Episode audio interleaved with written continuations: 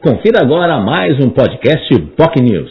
O Jornal em Foque desta terça-feira, o convidado foi o prefeito de Santos, Rogério Santos. Ele participou aí, inclusive, respondendo perguntas de internautas sobre os mais variados assuntos, uh, começando, obviamente, com a preocupação com a reforma tributária, que vai prever um impacto aí significativo no orçamento dos municípios, especialmente municípios que têm como ISS, Imposto sobre Serviços, a sua principal fonte de receita, que é o caso de Santos, por exemplo. São 600 milhões que o prefeito estima que o município irá perder. Isso equivale a 15% do orçamento do município, que seria uma catástrofe em termos financeiros. Uh, não é, nessa linha aí há uma ideia de deputados da região, aí, inclusive o deputado Paulo Barbosa, ser aí, estar à frente do movimento paulista contra essa proposta aí, esse modelo proposto pelo governo federal. Vamos ver aí que isso obviamente vai impactar especialmente cidades como Santos, Guarujá, também Cubatão aí, que tem no porto aí uma, uma, uma questão importante aí como fonte de recursos nesse sentido. O prefeito também falou aí de projetos, inclusive com as tratativas com o governador Tarcísio de Freitas, a respeito da obra do túnel ligando a Zona Noroeste, a Zona Leste também, uh, que estava é, inclusive previsto no projeto original da privatização da autoridade portuária, o que não vai acontecer em razão do, da mudança de governo, mas esse projeto não cai no esquecimento, segundo o prefeito. Né? Ele falou também uh, sobre investimentos que têm sido feitos na Zona Noroeste, aliás, vários e vários internautas fazendo perguntas sobre o assunto, né? e relatou aí questão de drenagem, questão de própria estação elevatória, que era algo aguardava mais de 50 anos ali na rua Álvaro Guimarães, está passando também por um asfaltamento novo, o Digue da Vila Gilda, com pavimentação de 3 km, um complexo educacional do Jardim São Manuel, um novo campo na Caneleira, a iluminação também no campo do Pagão, né, o campo uh, Pagão ali também na Zona Oeste,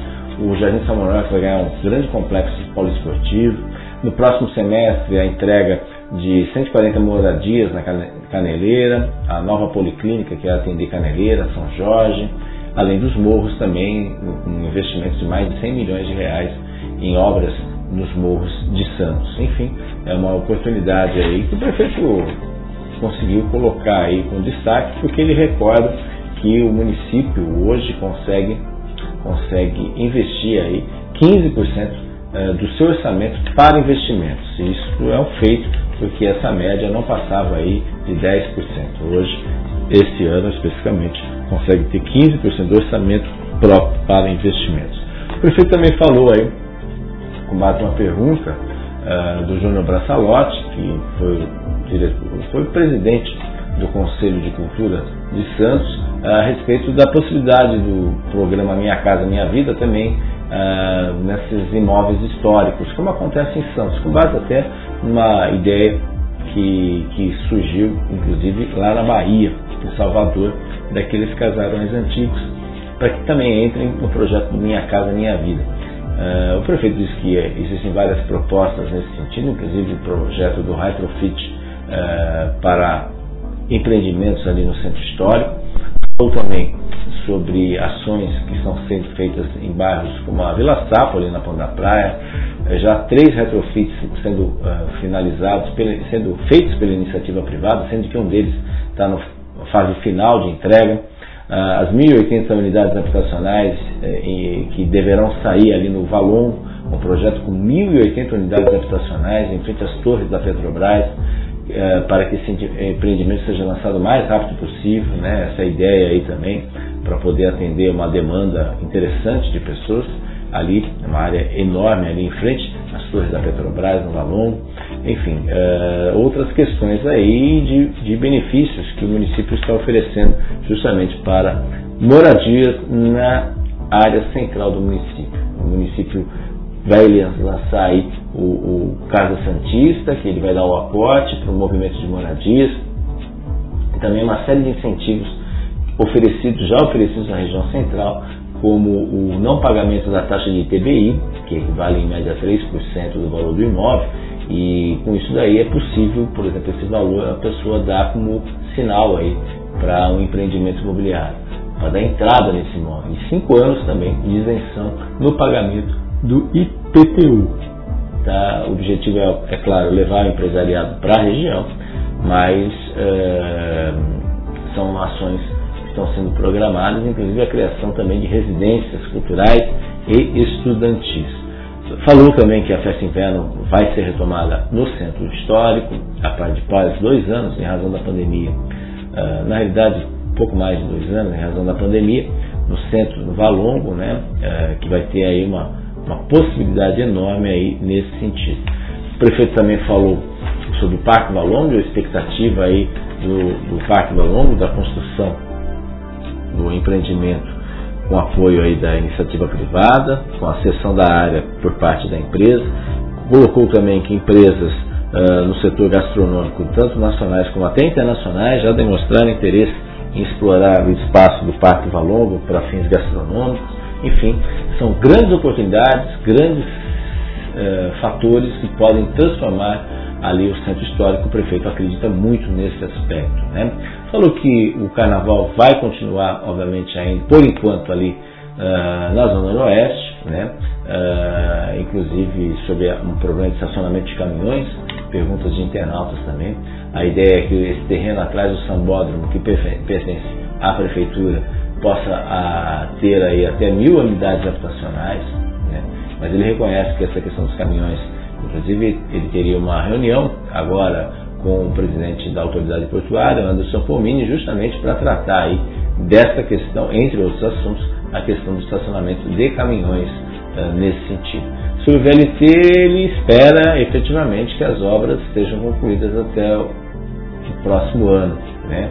É, ele mesmo reconhece da lentidão que as obras tomaram, as dificuldades que a empresa uh, teve, especialmente na origem, uma empresa que estava com problemas uh, de, de efetivamente de problemas fiscais, financeiros, estava em recuperação nesse sentido. É, ele reconhece que a pressão é, é, é muito grande aí para poder efetivamente essas obras serem concluídas, mas como ele disse, ele só pode pressionar como prefeito porque essas obras são realizadas pelo governo do estado.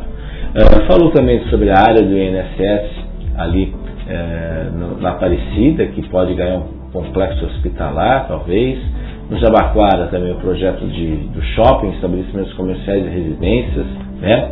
Ah, a questão também da expectativa naquele entorno, ah, naquela região de Jabaquara, Marapé, inclusive a nova arena do Santos Futebol Clube, que vai transformar toda aquela região ali, envolvendo também Vila Belmiro, Marapé, Jabaquara, Vila Matias, enfim, boas perspectivas nesse sentido. E todas as obras que serão realizadas ali naquela região também terão compensação uh, por mitigação, como aconteceu na ponta da praia. Então, o que vai ser feito ali vai também mudar totalmente o panorama e o olhar naquela região da cidade, uma região que merece efetivamente uma ação muito importante. Um outro aspecto uh, que não poderia deixar de passar é a questão eleitoral. Hoje o prefeito Rogério Santos está no PSDB, mas todo mundo sabe que o PSDB em São Paulo PSDB no país, mas em São Paulo principalmente, perdeu aí muito espaço. É uma briga muito grande pelo, pelo espólio, podemos dizer assim, que são 350 prefeitos do PSDB, que muitos deles estão esperando só o tempo certo para migrarem para outras legendas. Né?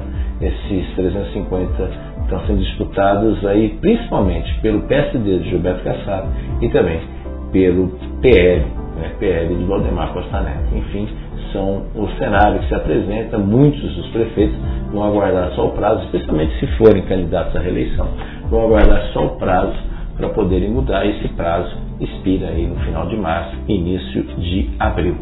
Uh, e ele não, falou que nesse momento ainda pensa só em trabalhar aí na gestão pública, que é uma gestão de linha pública e não ideológica, pretende trabalhar aí cada vez mais pelo município e não entrou em detalhes. Ele disse que já trabalhou com três governadores, dois presidentes nesse mandato dele, de dois anos e meio, a qual ele fez o balanço, mas ele ainda prefere esperar um pouco mais. Mas, nos bastidores, não descarta a possibilidade de saída do PSDB, não só para o Republicanos, partido do governador, a qual dois secretários eh, no seu governo fazem parte da diretoria, o presidente e também a vice-presidente, no caso de Tiago Leal e também de Célio Storino, que fazem parte da presidência do PSDB do, do Republicano Santista, mas também não descartou a possibilidade da ida para o PSD de Gilberto Kassab, que inclusive é o presidente do PSD, esteve semana passada aqui e fez vários e vários elogios ao prefeito Rogério Santos. Ele não descarta essa possibilidade, mas reforça que ainda é muito cedo para discutir sobre este tema. Esse foi o Jornal em Foque dessa terça-feira, tendo como convidado o prefeito Rogério Santos. Se você quer acompanhar o programa, assistir nas nossas redes sociais, basta entrar no nosso YouTube, canal no YouTube, youtube.com.br TV. Você também pode acessar pelo nosso site bocnews.com, pelo, você também pelo nosso Twitter, arroba bocnews, e, é claro, pelo nosso Facebook, facebook.com.br jornal Bocnews. Você também pode assistir a reprise do programa às 3 horas da tarde na TV Com, canal 8 da Vivo e canal 11 da NET Claro. Tenham todos um ótimo dia e até amanhã. Tchau, tchau. Você ouviu mais um podcast Boc News.